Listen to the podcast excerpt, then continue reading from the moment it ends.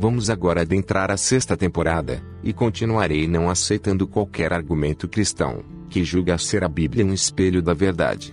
Pois ser ateu, é entender a vida por meio de raciocínios que só aos mais puros e elevados, é permitido compreender.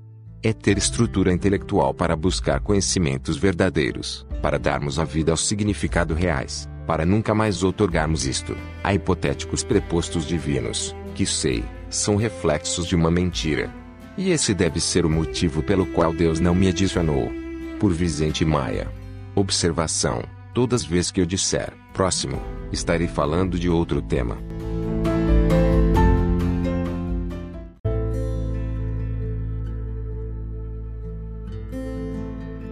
Dr. WLC, em um artigo publicado no jornal inglês, The Guardian, Dawkins afirma que não aperta a mão de uma pessoa, você, que faz apologia ao genocídio, por defender passagens da Bíblia que justificam a morte de homens, mulheres e crianças por meio de ordens divinas.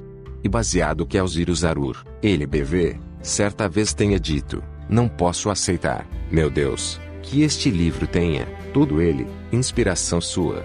Eu lhe pergunto: como pode existir um Deus oniprepotente do Velho Testamento que não sabia que os efeitos e as graves consequências decorrentes de seus atos criminosos, barbaramente arquitetados, não seriam o motivo da história das igrejas estarem repletas de opressão e violência?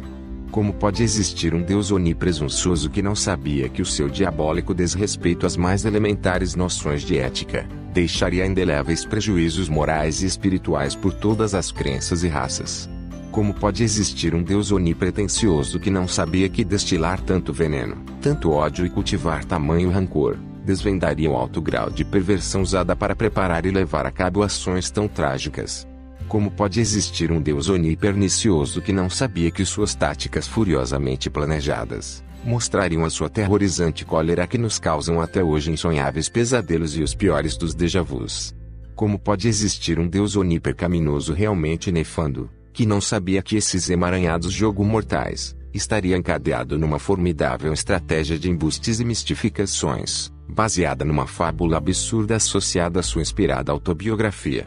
Será que esse Deus dotado de espírito animalicioso não sabia que a depravada finalidade dessa abjeta farsa continuaria sendo por séculos e séculos o grande indutor de violência que causaria infindáveis guerras, inclusive as santas, mas eu não culpo o seu Deus por ter sido capaz de tudo do melhor e do pior nesse insano caldeirão de ódios. Eu culpo são os meus pais, que me fizeram acreditar que ter nascido neste imenso cenário tétrico de dementes poderia ser considerado como um presente divino, por eles acreditarem que Jesus é o Deus Filho que virá brevemente trazer a paz ao mundo. Seu filho, ó, todo-poderoso psicopata mítico de Império, pode até em breve trazer a paz ao mundo, mas como minha figura viu o mundo, quando de agora em diante eu olhar para o céu e souber que este é o centro nervoso da corporação dos engenheiros do inferno. Ó, todo-poderoso psicopata mítico do Império, acabe com o mito dessa negra oficina que transforma crentes em ferramentas ignorantes dessa decadente igreja.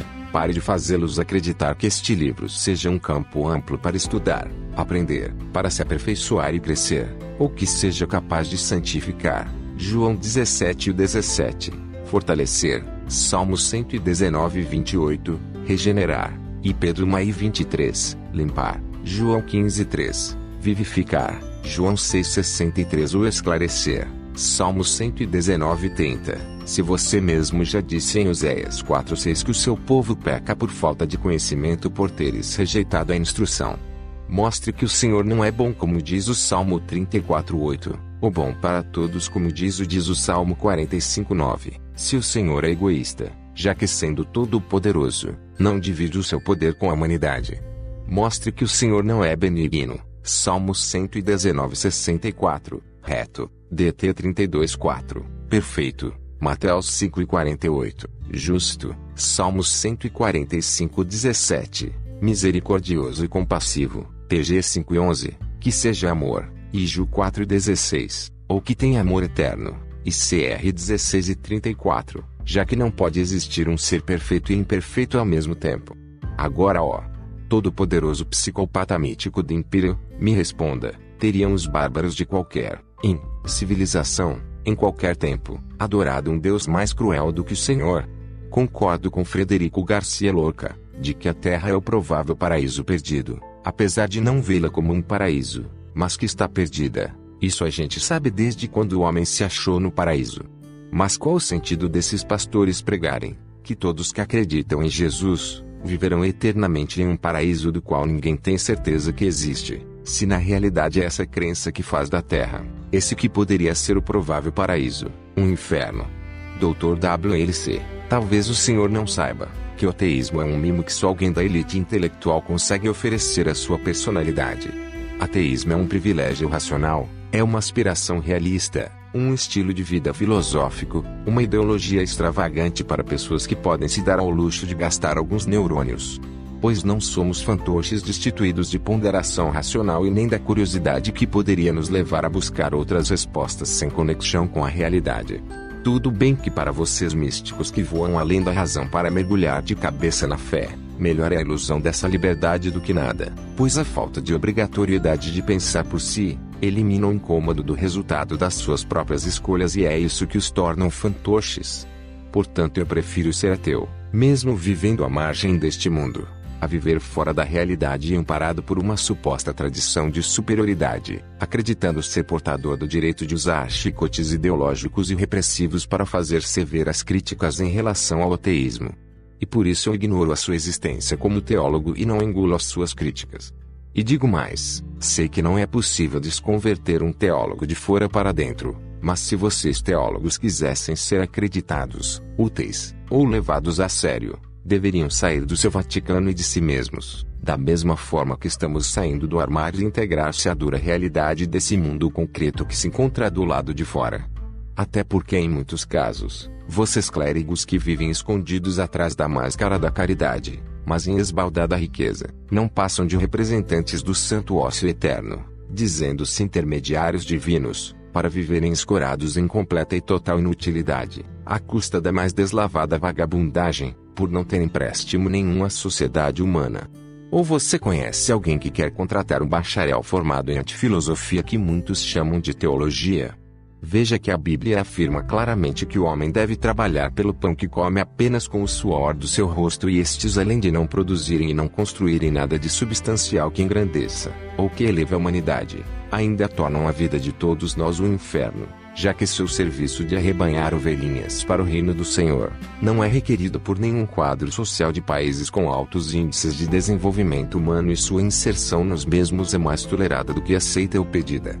Tudo bem que as religiões continuem a produzir uma abundante colheita de intelectuais vegetativos que nem se importam com o que é verdadeiro e que essas pessoas continuem a inventar quantos deuses quiserem para adorar. Isso é problema de vocês. O que eu não entendo é porque essas pessoas, ao invés de serem protagonistas de suas próprias vidas e não coadjuvante na dos outros, não mantêm esses hábitos na sua privacidade, uma vez que a espiritualidade deveria ser um assunto extremamente íntimo.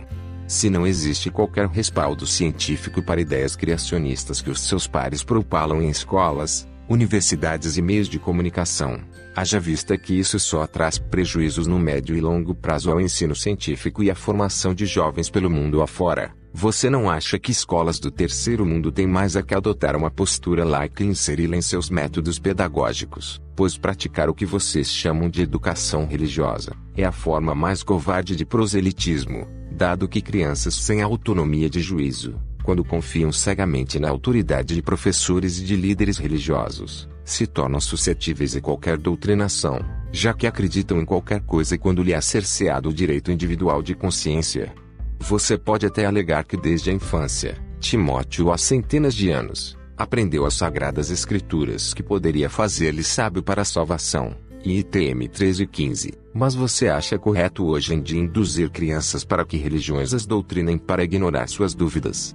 Talvez o Senhor tenha esquecido que o laicismo é o princípio da união de todo o povo baseado em fundamentos de liberdade de consciência, que inclui o direito de ser ateu e de ter a igualdade de tratamento por parte do poder público que implica na sua neutralidade. Até porque o poder político comum a todos os homens tem de dedicar-se unicamente ao que é de interesse comum, como a saúde, a segurança e a educação, princípios estes de universalidade, que permitem unir os homens para além das suas diferenças diferente da religião que tem interesse particular em doutrinar com suas crenças.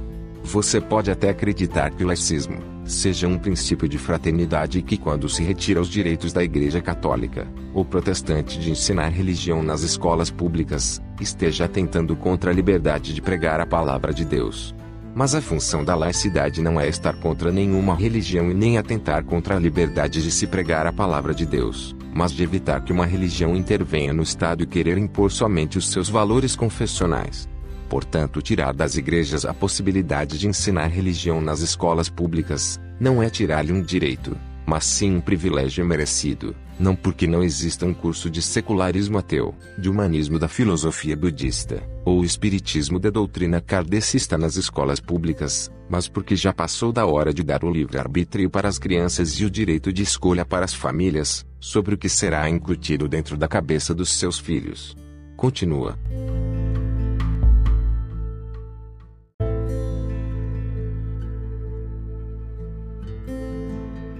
Sei que no presente não podemos viajar ao futuro e no futuro não será possível viajar ao passado, já que os turistas do futuro não estão nos visitando, mas esse não é o motivo pelo qual Jesus ainda não voltou, mas hasta la vista baby, e o be back.